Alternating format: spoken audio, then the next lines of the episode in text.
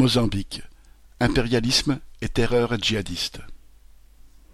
Le groupe djihadiste Al-Shabaab, affilié à l'État islamique, s'est emparé le 26 mars de la ville de Palma au Mozambique.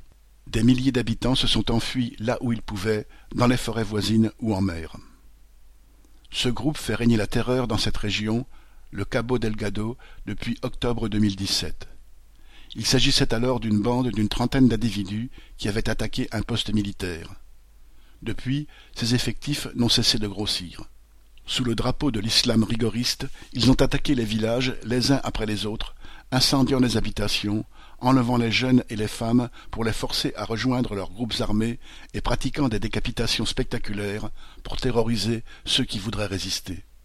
En août dernier, ils se sont emparés du principal port de la région, Mosimboa da Praia, une ville de trente mille habitants. Comme dans tous les pays où prolifèrent ces bandes armées, leurs troupes grossissent en inspirant la terreur et du simple fait que, dans un tel climat, beaucoup jugent préférable d'être du côté du plus fort. Mais ce développement est aussi lié à la misère et à l'oppression que subit la population. À une dizaine de kilomètres de Palma se construit ce qui doit être le plus grand site gazier d'Afrique.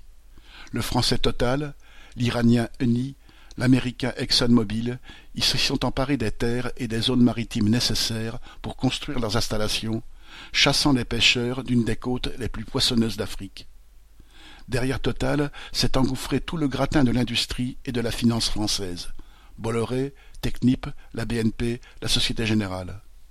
L'ensemble du projet est estimé à 60 milliards de dollars.